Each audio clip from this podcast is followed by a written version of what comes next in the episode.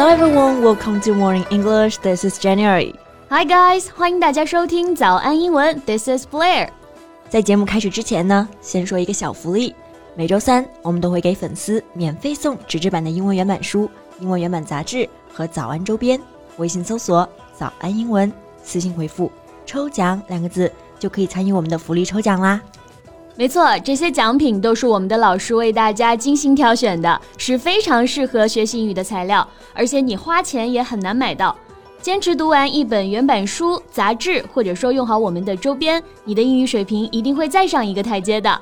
快去公众号抽奖吧，祝大家好运！Oh my god, Jim, my legs feel so sore today. 我今天腿可太酸了，你知道吗？我下楼梯都是一瘸一拐的，肌肉拉扯的太酸痛了。What did you do yesterday? 哎，你是去爬山了吗？腿这么疼？Did you go hiking? Well, no, I didn't go on a hike. 我是昨天跟着做了刘畊宏魔性版的《本草纲目毽子操》啊。哎，刘畊宏就是那个最近风靡全网的健身博主吗？Yeah, his workout live stream has become an online sensation. Yeah, sensation 这个单词呢，本身是表示引起轰动的事件。那 online sensation 也就是表示非常火爆，在互联网上爆红的事物。对，好多网友最近都在跟着他们的直播跳操啊。thousands of social media users are jumping along with them. It's definitely an internet hit. So, baby, what makes you keep going with their workouts? Well, I really like the positive vibes they're bringing. You know, they're so energetic, friendly, happy, and super fit. Yeah, definitely give it a try. So, speaking of workouts, why don't we make it our podcast topic? Sure，那在今天的节目当中呢，我们就来聊一聊跟健身相关的英文表达。 我们今天的所有内容呢，都整理成了文字版的笔记，欢迎大家到微信搜索“早安英文”，私信回复“加油”两个字来领取我们的文字版笔记。So, Blair, what makes you want to work out? Are you trying to lose weight? yeah, of course.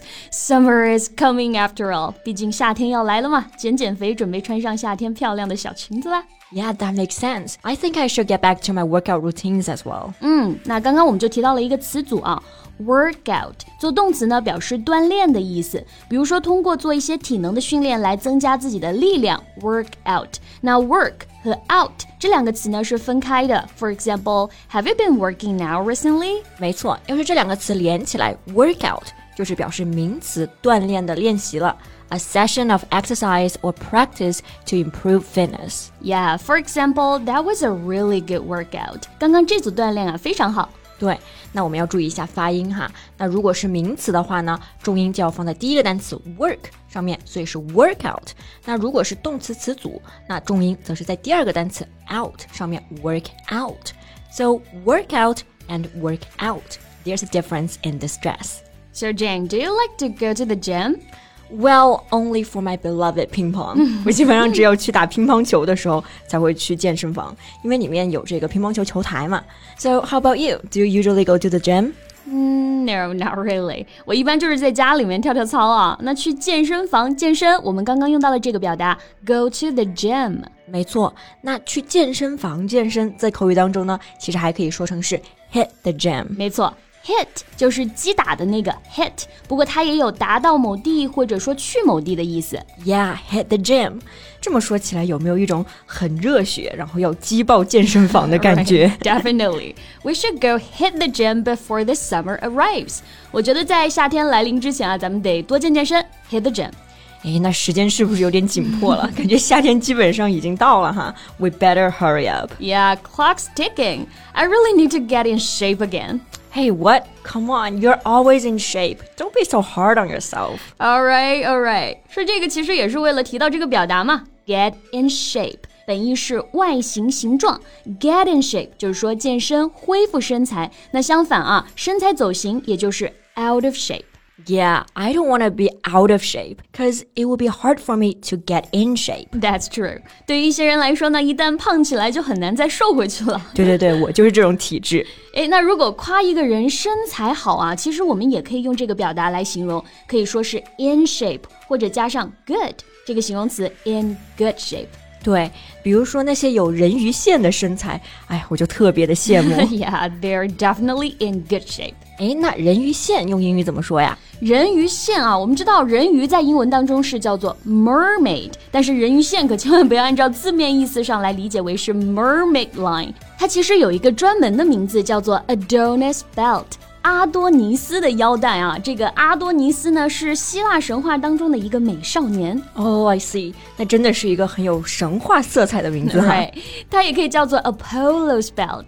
Apollo's belt，诶，就是阿波罗的腰带，对吗？Yeah，到底是谁的腰带？The visibility of the belt is a sign of low body fat。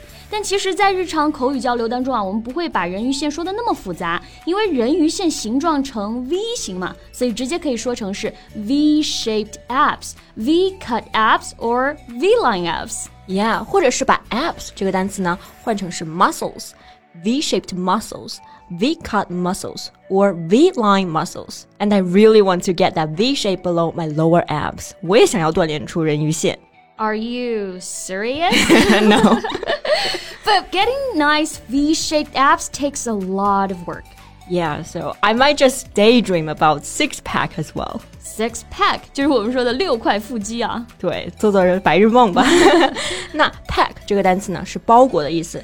诶，为什么六块腹肌要用到 pack 这个单词呢？其实这个 six pack 也可以指是六件同类物品的组合装啊。So collections of six objects of the same type. I see。那比如说六罐装的饮料或者啤酒，它的排列就很整齐嘛。没错，练出来的六块腹肌就是这样排列的嘛，所以腹肌也叫做 six pack or six pack abs。Yeah, but I only have one pack, and I really need to get rid of my spare tire. Spare tire 这个非常有意思啊！大家熟知的意思是表示备胎，但是 Jane 刚刚说的可不是要甩掉备胎啊，而是说要甩掉小肚腩。Yeah, a spare tire also means a roll of fat around a person's waist, and I cannot wait to get rid of them. Then you'll need to hit the gym. 或者是跟着刘畊宏跳健身操，对吗？这个当然也是非常有效的啊。You won't regret doing it. But remember, when before you start working out, don't forget to warm up. Yeah, warm up 就是热身的意思，这个是非常重要的啊。在运动之前呢，千万不要忘记热身。Right, it prevents any injury related to the exercise. But 热身呢，有助于防止在运动当中受伤。 那现在很多健身博主呢，其实都出了热身操，比如说周六野啊、帕梅拉等等。Yeah, you can follow their warm-up routine before any workouts. Yeah, and after you work out, don't forget to cool down. 运动完之后也别忘了冷身运动啊。Yeah, it also lower your chance of injury and bring your heart rate, body temperature, and blood pressure levels back down to your normal level. 对 ，cool down 也是非常重要的。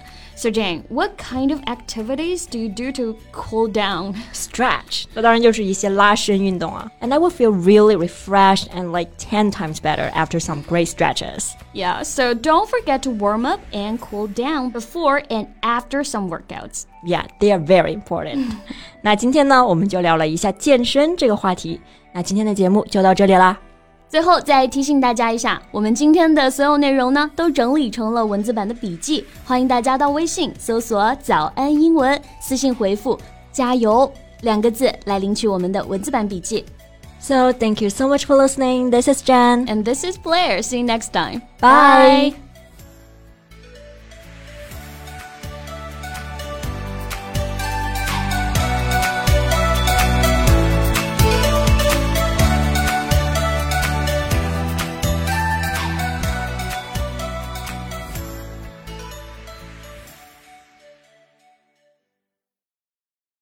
This podcast is from Morning English. 学口语就来早安英文。